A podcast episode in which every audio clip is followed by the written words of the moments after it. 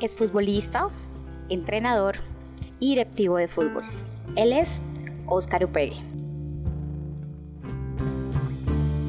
Muy buenos días y gracias por recibirnos.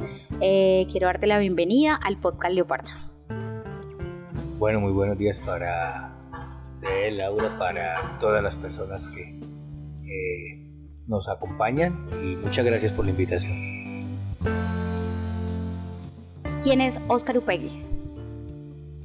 Bueno, Óscar Upegui es, primero que todo, siempre he tratado de serlo un buen ser humano, una buena persona, eh, con defectos, con virtudes.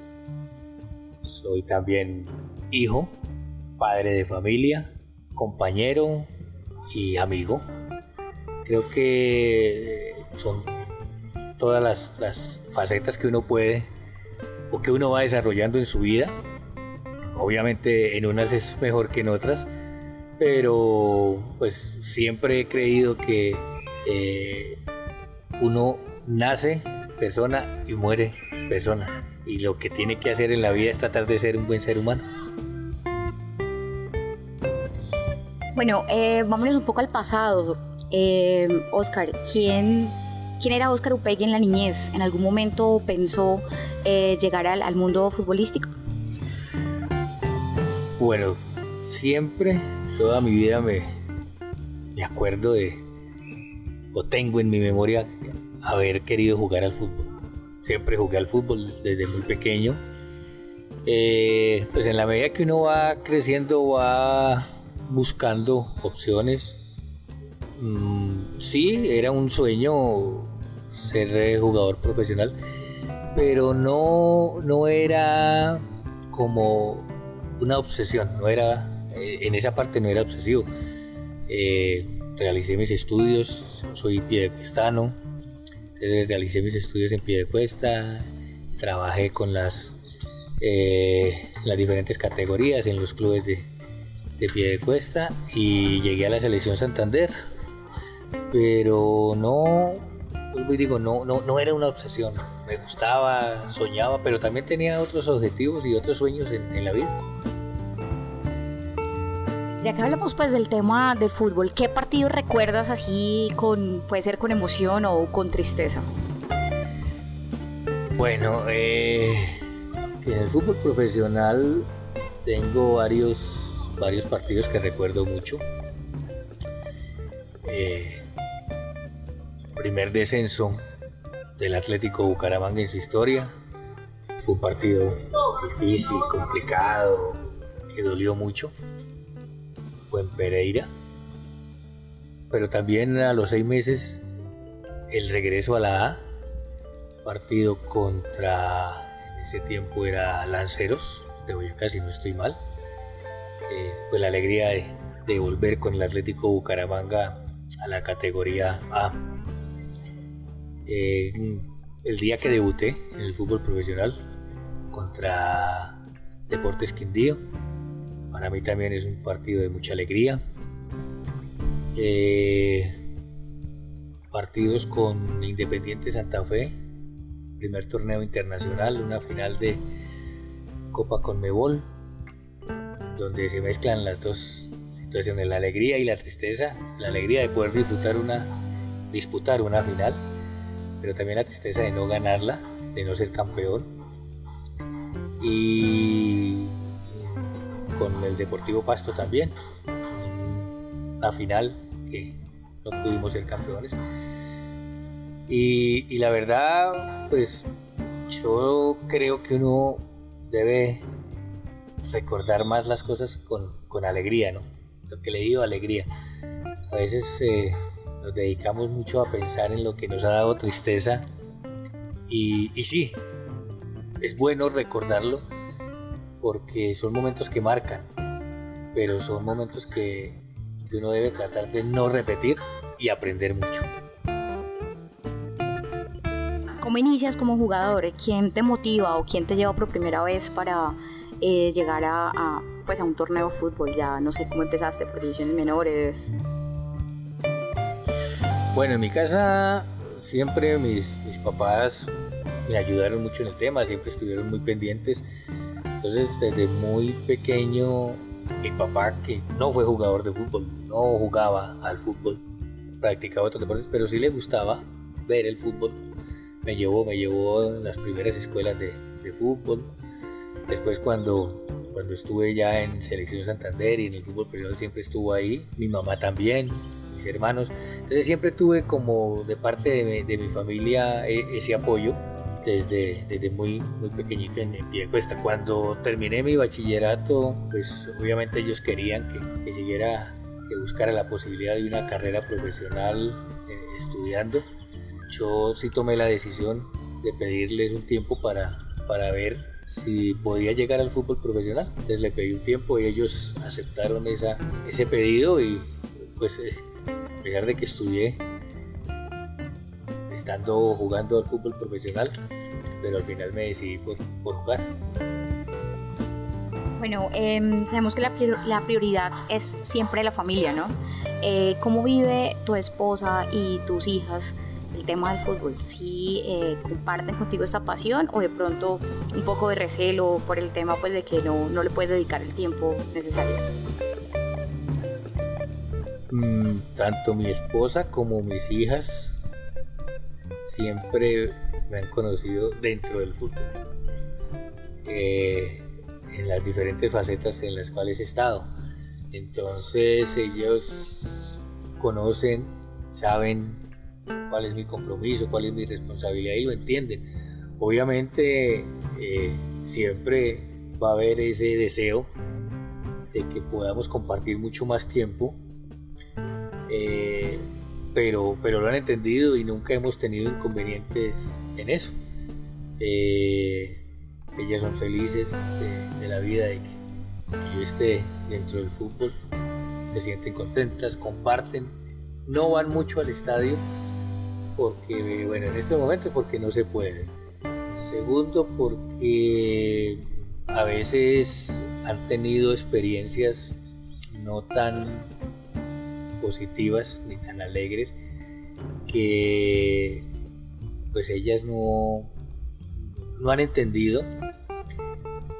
Obviamente yo tampoco lo entiendo, no entiendo por qué eh, haya personas que crean que agredir, insultar o hacer sentir mal a la familia de, alguien que está dentro de un club sea algo como para vanagloriarse o para sacar pecho pero bueno, no, no voy a entrar a, hacer una polémica de eso. Entonces ellas prefieren acompañarme a la, a la distancia por, por, televisión. Además, dentro de mi carrera ha sido mucho el tiempo que he estado por fuera. Muchas veces ellas no se pudieron trasladar a donde yo iba. He estado fuera del país dirigiendo, entonces estaban ellas acá. Pero siempre mantenemos el, el lazo de comunicación y, y, siempre viven muy felices y muy contentas de, de, lo que hago. Bueno, ¿cuál etapa de tu vida disfrutaste más en el, en el entorno del fútbol? Eh, ¿Jugador, directivo o entrenador? Yo creo que todas me las he disfrutado al máximo. Creo que cuando uno hace algo, no solamente en el fútbol, sino en la vida, es para disfrutarlo. Creo que, que hacer las cosas por obligación, no, no llena. Cuando uno disfruta las cosas lo llenan mucho más. Entonces cada una de las, de las facetas que he tenido dentro del fútbol las he disfrutado al máximo. Y cuando no las, cuando empiezo a no disfrutarlas, prefiero decir no más y, y, dar un paso al costado. Por lo menos en la etapa de jugador, yo me fui del fútbol como jugador activo porque sentía que ya era el momento. No, no porque eh, tuve una lesión, no porque dentro de la cancha ya no rindiera, no, sentí que ya era el momento, que, que era mejor eh, irme de esa forma y no de pronto esperar un tiempo más donde no rindiera, no pudiera dar todo de mí dentro del terreno de juego. Como entrenador es una faceta que todavía no se ha cerrado, es una etapa de, de, mi vida que no se ha cerrado, espero volver a dirigir en algún momento. He tenido buenas y malas, pero eso hace parte de la, de la vida también del entrenador.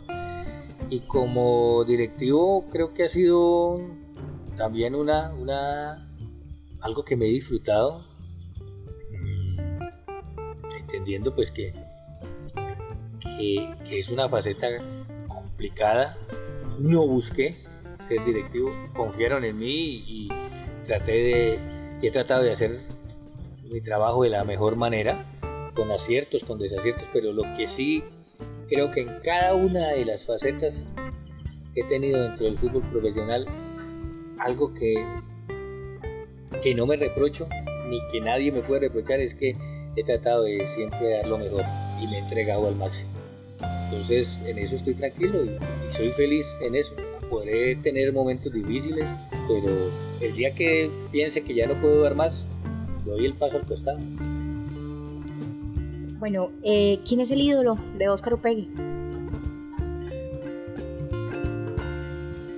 Que uno va teniendo ídolos o espejos en, su vida eh, que, le van marcando el camino, ¿no?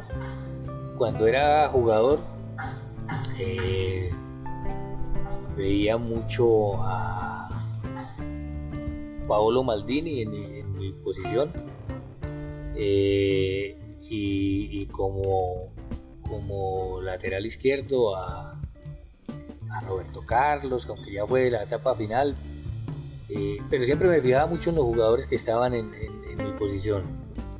Después cuando pasé a ser eh, entrenador, yo creo que de todos los entrenadores que tuve en mi carrera aprendí algo, algunos de cosas que debía hacer, de otros de cosas que no debía hacer, que no quería hacer cuando fuera entrenador. Eh, siempre me, gustó el fútbol bien jugado, eh, me gustó el orden, me va a seguir gustando siempre eso. Entonces uno ve entrenadores en ese sentido, como, Guardiola, como Mourinho, es que marcan cosas importantes en, la vida. Aquí en Colombia tuve entrenadores como el profesor Pinto, como el Pecoso Castro, eh, como el profesor Prince, Pelufo, que, que, marcaron, marcaron muchas cosas en, mi vida. Eh, y yo creo que ya dentro de la vida personal uno tiene desde muy pequeñito sus ídolos son sus papás y para mí mis papás siempre lo fueron, mi familia siempre lo fue y, obviamente pues uno trata de seguir esos, esos pasos. Si no hubiese sido jugador de fútbol, ¿qué hubiese sido? Yo creería que si se me diera la posibilidad de volver a nacer y de volver a vivir, volvería a ser jugador de fútbol. Pero mi vida estuvo marcada en un tiempo por eh, la decisión de, ser, de, estudiar. Eh, en un principio quise ser ingeniero de petróleos, me parecía una carrera interesante. Después, eh, cuando estaba jugando al fútbol, estudié administración de empresas. pero siempre pensé en que si no era lo uno, tenía que estudiar y que tenía que prepararme. Bueno, muchas gracias por atendernos en este podcast Leopardo y por último eh, quiero que le envíes un, saludo a esta familia Leoparda eh, que sé que está muy contenta de tenerte nuevamente pues aquí en, en el equipo eh, ya apoyando pues en la parte directiva y muchas gracias gracias a ti Laura gracias a, a todas las personas mm, yo siempre he dicho que agradezco mucho el aprecio y el cariño de, de los hinchas. También agradezco la crítica, que creo que eh, son, es, algo importante y son cosas que le ayudan a uno a mejorar. Siempre esa crítica bien intencionada, eh, con respeto. A la gente, muchas gracias por apoyar el equipo. Esto es de todos. Esto, todos hacemos parte de la gran familia que es el Atlético Bucaramanga y de verdad desde el fondo de mi corazón les digo y les aseguro que cada una de las cosas que hacemos las hacemos tratando de hacer mejor el Atlético Bucaramanga. Que nos podemos equivocar, sí, somos seres humanos, pero nunca nos equivocamos de mala fe. Nunca crean que hacemos algo de mala fe, todo es de la mejor manera para que las cosas salgan bien. y que así como cada uno de los hinchas del Atlético Bucaramanga, desde el fondo de su corazón, quiere ser campeón, nosotros también. Y nosotros siempre luchamos y pensamos para eso. Y, lo vamos a conseguir. Yo estoy seguro que lo vamos a conseguir. con el apoyo de todos vamos a, buscar esa, esa estrella que paso a paso, día a día, debemos hacerlo. Y de verdad que muchas gracias, muchas gracias a, todos por, acompañarnos y por eh, estar ahí. Bueno, muchas gracias a todos y los invitamos a que sigan escuchando el podcast Leopardo.